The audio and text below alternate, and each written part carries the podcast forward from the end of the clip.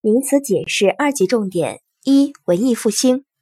十四至十七世纪初，欧洲发生的文化运动最初兴起于意大利，十五世纪后半期及于法、德、英、西班牙等国。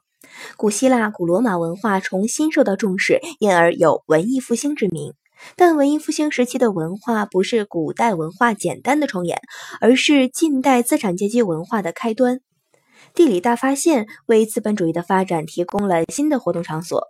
德国宗教改革运动的领袖马丁·路德猛烈抨击教会的等级特权，建立了代表资产阶级利益的新教。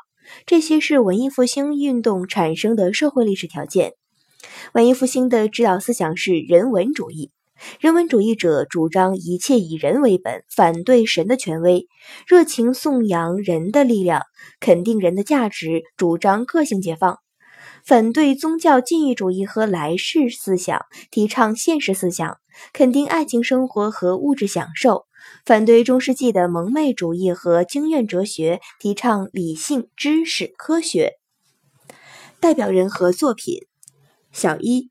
意大利是古罗马的直接继承者。意大利文艺复兴的先驱者是诗人但丁，他的《神曲》显出了文艺复兴时代人文主义思想的曙光。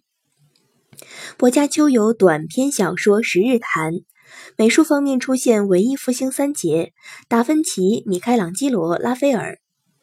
小二，西班牙的塞万提斯的长篇小说《堂吉诃德》是欧洲文艺复兴文学的最高成就之一。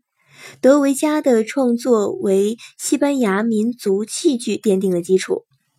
小三，法国文艺复兴，拉波雷在《巨人传》中以夸张的手法突出并歌颂人的伟大。小四，英国文艺复兴诞生了英国诗歌之父乔叟、戏剧大师莎士比亚。